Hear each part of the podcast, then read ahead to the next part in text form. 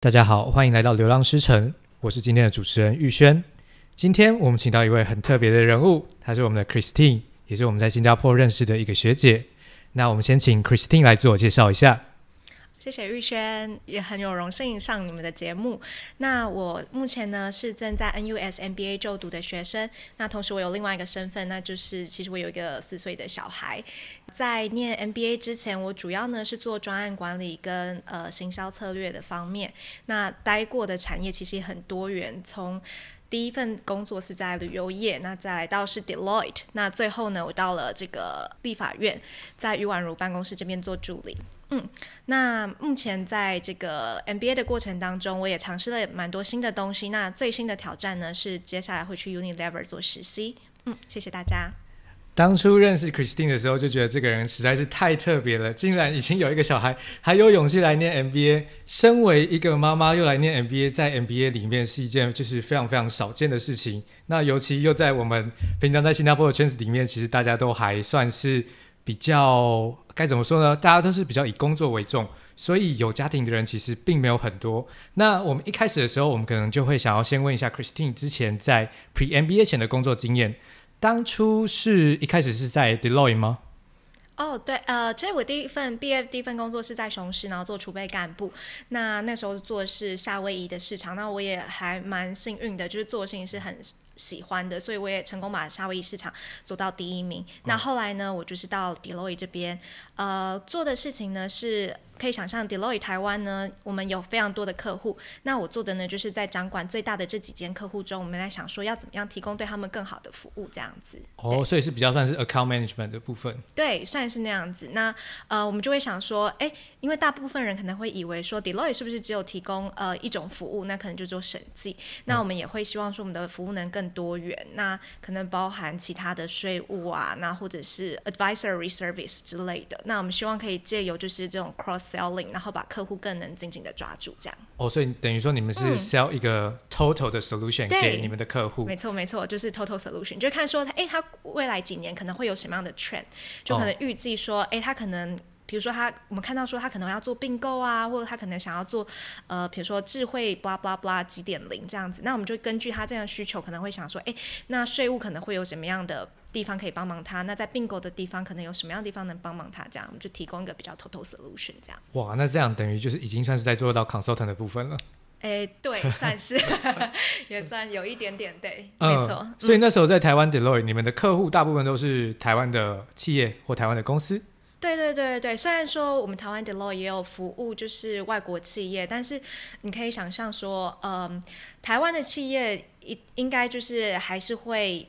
嗯，会有更多策略的地方会找台湾的 Deloitte，所以如果是我们服务外国企业的话，嗯、在这边通常是比较是比较 supporting 的而已。对，哦，嗯、所以那个时候怎么会想到要加入 Deloitte 的，就是拿到这个机会呢？因为那个时候我觉得说，其实我在蛮早就有有出国留学的打算。哦，那我觉得说加入 Deloitte 这样的公司，就是。嗯，一来是可以让我呃有更多的机会去接触不同的事情，那所以未来也可能更了解自己想要的是什么。那二来的话是说，呃，我觉得 Deloitte 的经验可以帮助我说在做学校申请的时候也是会有加分的。那最后是我觉得，哎，这一个 position 那其实也是蛮有趣的。嗯，那所以当时候整个团队。的长官都非常的资深，所以我就选了这样的工作。哦，你刚刚说就是你很早就想要出国念书了？对，对，没错。大概是什么时候啊？其实我大学毕业的时候就想出国念书，所以我那时候甚至还考了第一次 GRE，然后后来还放到过期。哦，真的假的？对对对对对。GRE 是可以放五年。对对对。然后你五年的话放到过期。放到过期，没错，这就是后来。对，我学到一件事情，就是有时候计划赶不上变化。哦、其实我原本 Deloitte 那个时候之后就想，诶，就是我想说 Deloitte 做一阵子之后就要出国念书，诶，然后没想到我 Deloitte 做一年之后我就怀孕了。对，所以这就是计划赶不上变化。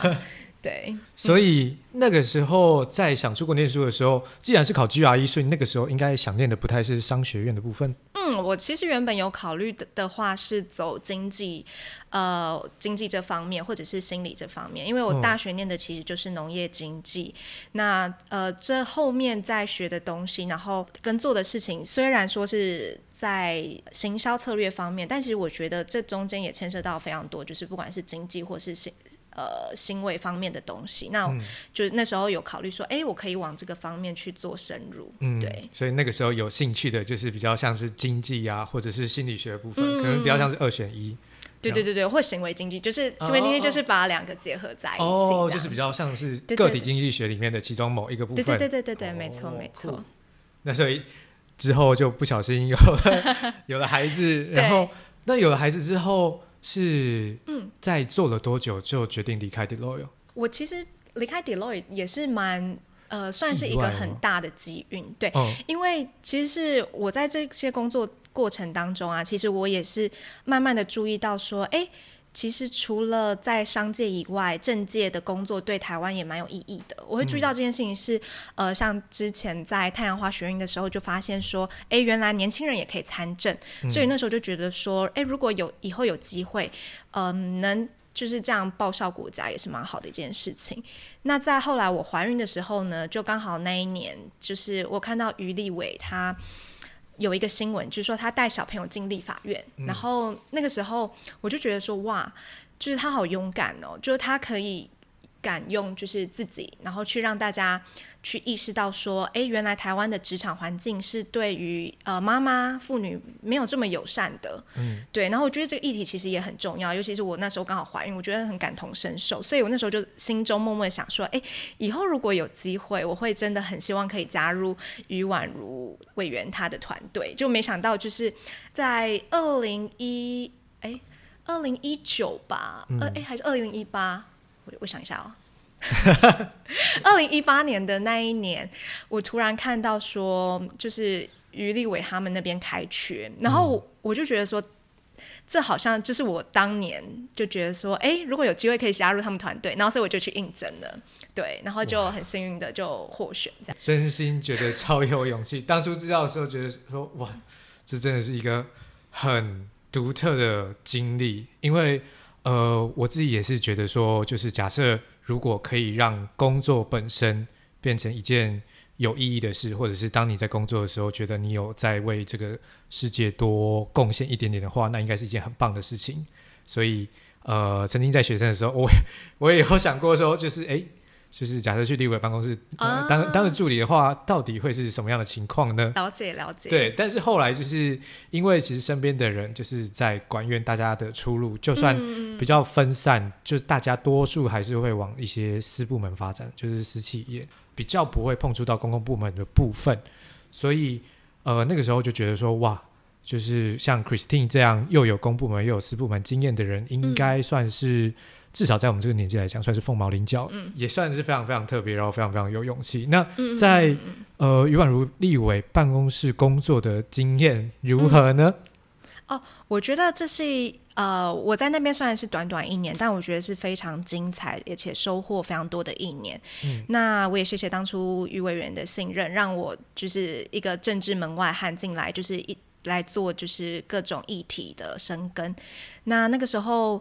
嗯，像我们办公室来说，哎，我先跳出来讲好了。一般立委大家会分，就是选区立委跟就是不分区立委。嗯、对对对对对。那那分区立委呢？那他们就比较辛苦嘛，他们要经营的是除了议题外，还有选区的各种事务。那所以他们养的这些就助理呢，可能会很多一部分要做这个选民服务。对，嗯、那如果是不分区立委的话呢，可能就是可以再多花一点时间在做议题的耕耘。那所以他们可能就会有法案助理，然后有选民服务的助理，还有一个就是呃跑行程的助理。对，所以大概就分这三类。嗯、那我当时候做做的主要就是做法案助理，那就是我当时候包括的议题是比较广阔，就从农业，然后到金融科技，然后到这个 gender equality，嗯，然后其实还有税务、保险，其实都有碰。哇，对，这是包山包海。对对对对对对对。其实其实我也知道，说一个地位就是他们底下的助理有限，所以他们手上可以动用资源有限，他们不太可能每一个议题都去碰触到。对，那像。呃，余宛如立委这种不分区立委，大部分都会是有一些比较特殊的背景，嗯、所以那个时候他主要在看的就是比较性别议题跟科技有关的方面。没，没错，没错。呃，另外就是说，因为他是新创出身的，那他在不管是新创啊、社创，也是着力很深。那因为我们也是深耕在财经委员会，所以很多就是跟、嗯、呃经管会。相关的东的议案，我们也都会有在看。像之前他就有推动这个金融监理沙盒，那就是其实对这个 FinTech 发展，我觉得还算是蛮指标的一个东西。对，所以那个法案就是是像是说，假设有呃新创或者是其他大企业在做一些金融的创新的时候，它、嗯、可以免去一些法规的规范或者是法规的框架吗？对对对对对，呃，你说的没错，就是说它有这样的沙盒，然后就是说，如果你去申请进入这个沙盒被批准的话，那你就可以在这个沙盒里面做实验，嗯，对，然后在这个沙盒里面做实验，其实也不会危及到就是外面的人的事情，那所以我觉得这个概念其实蛮好的。那在其他很多国家也都有沙盒这个概念，那台湾也算是在亚洲里面算蛮早在做这件事情的。哇，那跳回来讲你自己好，就是身为一个法案助理啊。嗯平常一天的日常业务，或者是一周的日常业务，大概会做是哪些事情呢？哦，这个的话呢，我觉得其实就是非常的精彩，因为呢，每个礼拜虽然说你可能手上固定会有一些就是想要去耕耘的案子，但是你可能突然今天呃，突然新闻上风头上是什么，你可能就要去重新做这件事，就是重新去呃去想说要怎么样对于这件事情有什么回应。举例来说好了，像现虽然我现在没有在当法案助理，但是 比如说最近可能美猪的议题很红，那你你就算原本不是碰农业，不是碰食品的，你你一定都是多少要知道针对这件事情，那要帮委员做一个盘点，想说我们要用什么样的立场去面对这样子。哦，对对对，为为什么？是因为委员他们平常在工作的时候，他们会需要咨询呢？对对对，没错，对，所以呃，委员的工作呢，就是会包含质询，那还有非常多的访谈，然后还有参加各种活动。那所以像助理的工作呢，会包含帮他们准备咨询稿。嗯、那还有如果是参加活动的话，我们可能会。会去思考说，那在这样的场合，我们需要怎么样的致辞或怎么样的发言是比较妥当的？那我们可能都先做好准备。嗯，那这些东西是除了要有产，可能要至少有一些产业的知识，然后也要去了解，哎，各个不同的 stakeholder 之间的关系，然后做一些政治判断，嗯、那才会是比较 OK 的一个助理这样子。哦，所以就像是就是委员一天只有二十四个小时，所以身为他的法案助理或身为他的其他助理们。你们就必须要让他武装好，让他随时准备面对他所要面对的各种场合，像是在立法院执行啊，或者是在底下跑活动啊，或者是跑到什么像呃余宛如委员的话，可能就是一些什么金融的论坛啊，或者什么性别友善的论坛之类的。对对对。所以就是立法委员本身，他比较像是一个指标性的人物，然后你们就是要让这个指标性的人物做好，随时做好准备。对。对，没错，就是像你说的一样，就是我们就是其实就是他的幕僚，是他的智囊团，就是希望可以让他能在大家面前都能呈现最好的一面，这样子。嗯，对。那你觉得，就是身为一个法案助理，在工作上最有价值的地方是什么？最有价值，我觉得其实就是当你看到你努力推的那个法案，然后他过了，然后你会想到说，嗯、这个法案可以影响到台湾这么多的人，然后。你就会觉得说，哎，之前的辛苦是有价值的。嗯、那举例来说，就是其中有一个法案是小孩子丧葬保险费的法案。那在过去，那其实是就是说，台湾就怕说，就是有人会对小朋友就是去谋杀之类的。那所以这个是直接就是没有办法给付。嗯、那后来就是也因为一些风灾的事情，然后后来我们又全重新去检视。那我们也跟各方。面就是包含是像法律的专家、保险业的专家去讨论，那觉得说，哎，那是不是其实有一个比较嗯，一个比较温和的做法，那可以兼顾说避免这样的风险，那同时也是可以能做一个赔偿的。那最后我们的提的东西，那其实是有通过的。那那个时候就觉得说，哇，真的蛮感动的。哇，呃，我觉得其实就是要跳出来讲，可能就是一般的大众都会觉得说，呃，立法委员写法案，然后通过法案是天经地义的事情。但是事实上就是。呃身为一个立委，就是你，你还有其他一百三十几位同事，对，然后你又面对一些会期上面时间的限制，所以并不是每个立委他想要提什么法案都可以马上通过，嗯、对吧？没错，没错，你真的是非常的精 精辟，就是说这中间真的非有非常多的折冲。对，就像你刚刚所说的，我要怎么样说服其他同事，说我我的这个法案是有价值，现在被拿出来讨论的。因为每个立委都有提出非常多的法案嘛，那到底谁才会有最高的 priority？所以这中间需要的沟通其实真的是很多的。那我觉得这中间，虽然我当然也只是团队的一小小部分啦，最重要的当然还是委员们这样这样的努力。嗯、对。嗯，感觉其实立法院的世界还蛮缺一个 PM，嗯，就是应该有一个 PM 把他们所有的法案排一个优先级啊，嗯，然后要有人就是去主导说哦，哪些这是真的比较重要。但嗯，呃，我知道在现实世界里面，他们可能还是会面对很多临时一些时事上的压力啊，像是最近有美猪美牛啊，以前可能有什么同性婚姻啊，巴拉巴拉巴拉，就会面临各方的压力，导致原本想要。做的事情可能就会被排到后面一点点。嗯嗯嗯嗯嗯嗯嗯。那你觉得就是在立法院当助理的过程，跟呃你在 Deloitte 的商业世界里面有什么比较不一样的地方吗？嗯，我觉得诶。欸最不一样的地方是说，在政治这边的话，我觉得要去思考更多的是人际之间的处理。嗯，所以说这个部分其实我也一直在学习当中，就包含要怎么样有更好的沟通说服技巧，跟怎么样更做更好的一些判断。对，所以这其实也是让我去了解到说，哎，这些 soft skill 的重要，所以也觉得说，哎，好像。真的可以考虑念一下 MBA 耶，对啊，是因为这样，所以才突然起心动念，觉得说该可以去那个 MBA。嗯，这是其中一点。另外一点是，其实因为就像我刚刚讲的，我在 Deloitte 的时候，嗯，甚至更早的时候就有在考虑出国念书。那后来因为有小朋友后，也会怀疑说。诶，这样子的话，我还适合出国念书吗？就是其实老实说，我之前也在 Google 了一下，就诶，你们没有看过任何人分享说，当妈妈后还出国念书是怎么样去处理这一块？嗯，那。也是因为到了那个于委员办公室之后，我就看到说，于委员她身为一个妈妈，但她同时是一个立委，那她也每天有非常多繁忙的行程，那她也做到了。那我就开始思考说，那我是不是也有可能，就是就算当妈妈后，我还可以继续进修？那因为我那时候做 gender equality 的呃这个议题，那我也看到很多很厉害的女生。那有一次我参加了一个就是 conference，然后那个 conference。里面有一句话影响了我，他说：“如果没有人当第一，那么你就跳出来当第一吧。”那我就想说：“好吧，我没有看过有人带着小孩出国念书，或是跟小孩分开出国念书，那我也可以当第一个人。那或许以后我就可以把我的故事分享出去。”对，嗯，我真的觉得超有勇气。所以那个时候是决定了，然后就已经开始准备隔年要申请的。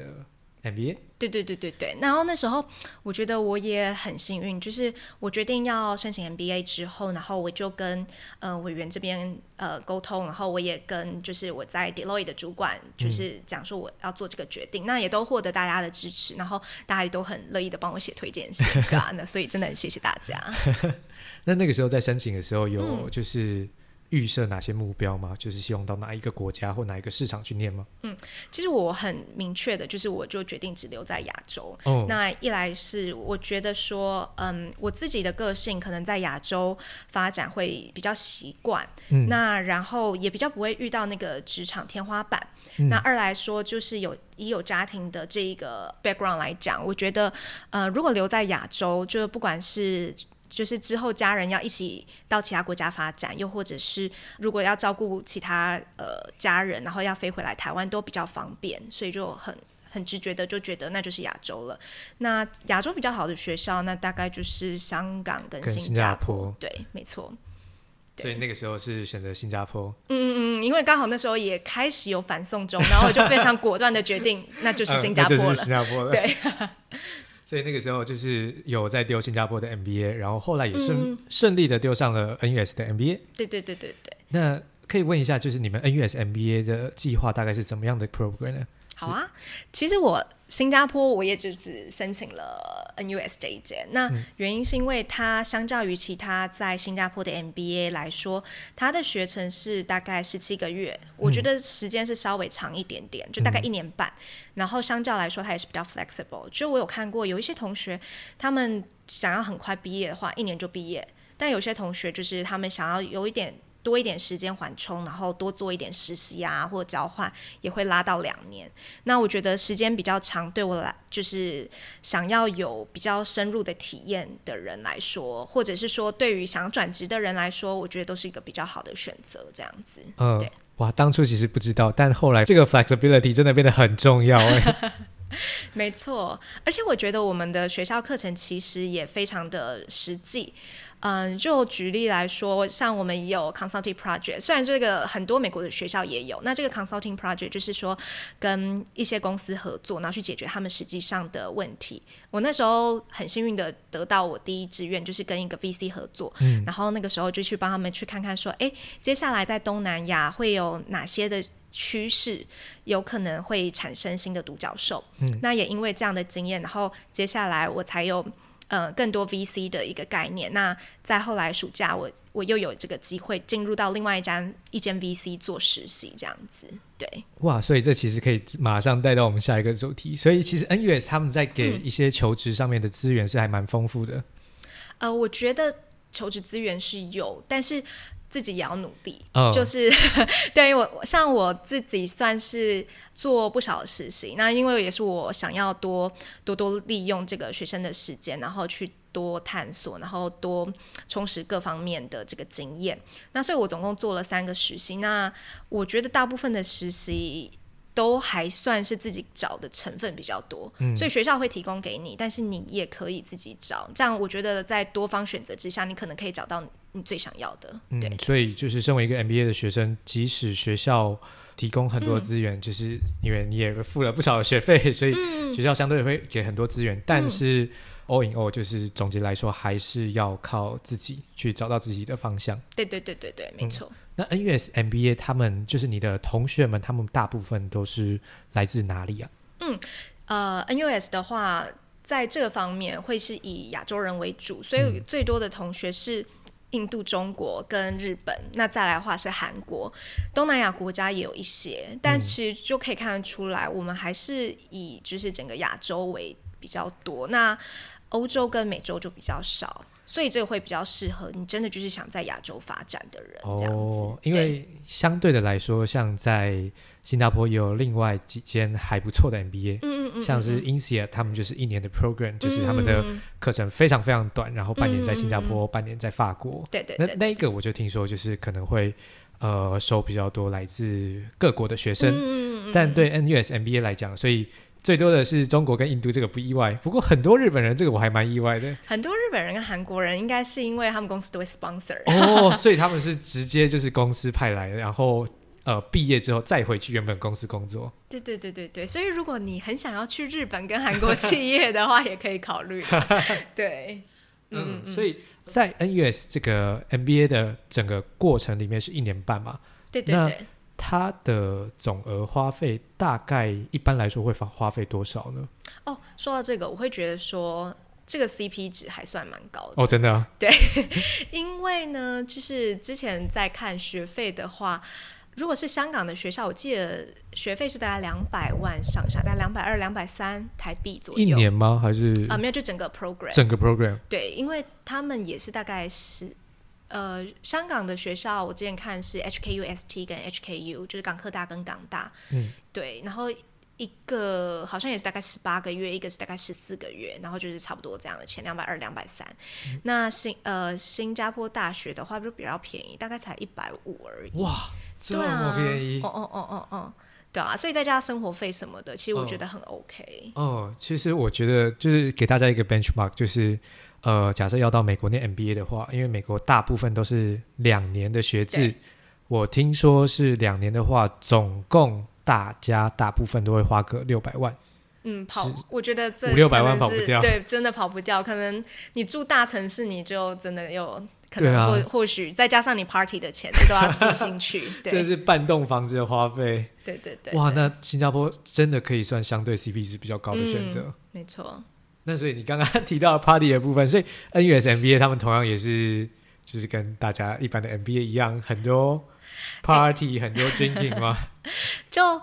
哎，但是跟其他的 MBA 比起来，我觉得好像没那么多耶。对，就是大家比较淳朴老实、乖乖上课的那种。也是会，也是会，但是次数跟频率，就是跟我其他学校的 MBA 朋友聊起来，就觉得哎，好像真的有比较少一点。对，我觉得有可能是因为新加坡的酒很贵。嗯，真的，大概就是大家就是学生喝不起的那种。